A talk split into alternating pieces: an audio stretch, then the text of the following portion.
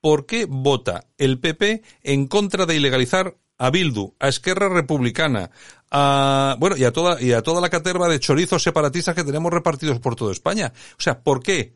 Pues porque los complejos son al PP ya, Santiago, pues una, una, uno de sus distintivos ideológicos y políticos.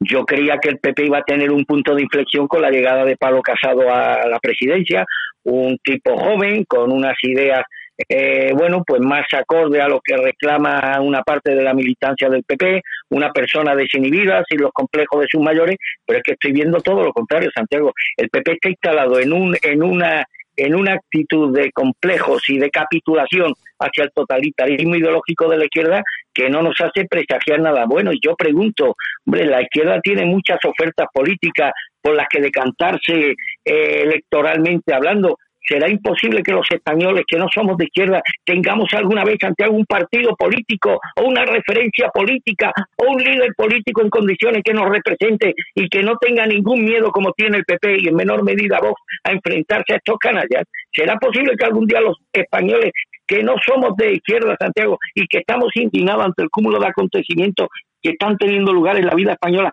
tengamos una referencia política en la que sentirnos reflejados e identificados, vista la actitud del PP y de Vox, pues yo sinceramente la, lo, dudo. Y esto no sería posible, insisto, Santiago, todas estas cosas que están ocurriendo en España no sería posible sin la complicidad unas veces por acción y otras por omisión de la derecha política en su conjunto. Bueno, y cerramos, último minuto, un recordatorio para esa candidatura de Enrique de Vivero en Málaga. Eh, parece ser que hay nerviosismo en, la, en las filas del oficialismo, de esa candidatura oficial, ¿no? ¿Tú sabes lo que están diciendo, Santiago, en el día de ayer? Que la campaña de Enrique de Vivero la está pagando el Partido Popular. Pero vamos a ver. Gilipollas.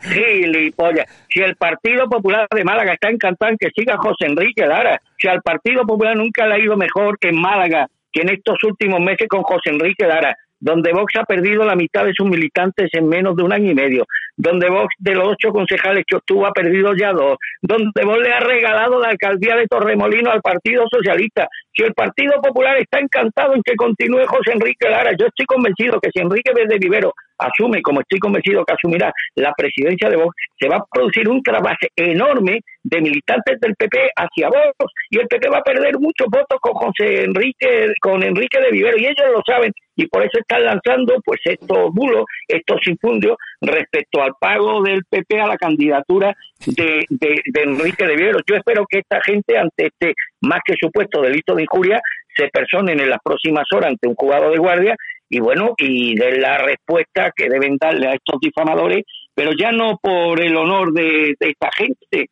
sino por el honor de todos esos militantes de Vox que van a votar a Enrique de Vivero y que tienen todo el derecho del mundo a que su honor, su sentido del honor y su dignidad pues sea respetada sin, sin ningún tipo de reserva por parte de los oponentes, en este caso del equipo de José Enrique Lara. Muchas gracias, Armando. Hasta mañana. Un abrazo fuerte, Santi. Esto es Buenos Días España en Radio Cadena Española. Aquí te contamos lo que otros quizás no pueden contarte.